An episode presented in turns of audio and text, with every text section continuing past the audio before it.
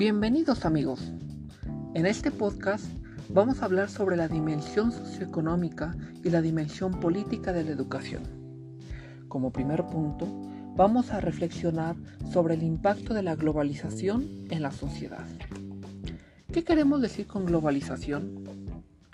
Este término en realidad no tiene una definición específica, debido a que es acuñado actualmente, pero podemos entenderlo como la fusión de procesos, estructuras, valores, economías, políticas y formas de convivir entre la sociedad de una o varias naciones del planeta. Este proceso de globalización está impactando en, nuestra era a todo el mundo y tiene sus beneficios. Por ejemplo, la expansión del Internet alrededor de todos los países de la Tierra. Con esta herramienta es muy fácil transmitir información de uno al otro extremo de la Tierra en cuestión de segundos. Sin embargo, es necesario decir también que corre un peligro, la homogeneización de las sociedades y con esto la pérdida de la, cultura individual que cada una de ellas aporta para el mundo. La globalización como proceso económico trae grandes beneficios y grandes aportes para elevar la calidad de vida de la humanidad. Sufrimos un acelerado proceso de modernización y de cambios, no solamente económicos, sino también culturales, sociales y políticos. Esta situación ayuda a expandir y extender la educación brindar mejores contenidos y promover un proceso de enseñanza-aprendizaje más efectivo.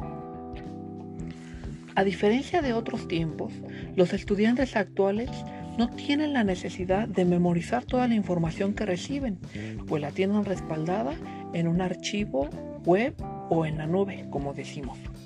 Esto es gracias al acceso a la información y a la disponibilidad de las tecnologías educativas con las que contamos.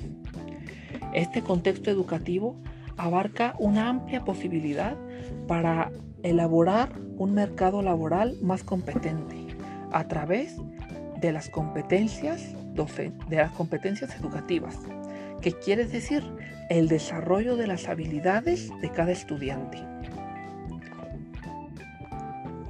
Una de las estructuras más importantes o factores más importantes en la educación actualmente es el factor económico. De acuerdo a este factor, la ideología imperante actualmente en el mundo y especialmente en México es la, ideología capitalista. ¿Qué quiere decir? Que es un sistema económico basado en la posibilidad de tener propiedad privada, de darle una gran importancia al capital como medio generador de riqueza y por tanto la necesidad imperativa de un sistema de trabajo, es decir, de la clase obrera. El capitalismo tiene grandes beneficios si no se abusa de los obreros y se enriquece en exceso a los patrones. Pero desde una medida justa y equitativa es una gran oportunidad para el avance económico de la sociedad y por tanto de la educación, la cual es fundamental para el desarrollo de esta ideología capitalista, pues los alumnos se preparan en, las universidades para servir a la sociedad de manera económica y ampliar las posibilidades. Otro de los puntos fundamentales es la sociedad del conocimiento, que gracias a las nuevas tecnologías ha ido avanzando enormemente. Utilizamos la nube, el Internet y muchísimos recursos tecnológicos para acceder a información antes muy cara y costosa. El sistema educativo nacional tiene grandes retos, retos actualmente, pero también grandes posibilidades de conocimiento y de la utilización de herramientas que favorezcan la integración de los estudiantes a un campo laboral activo.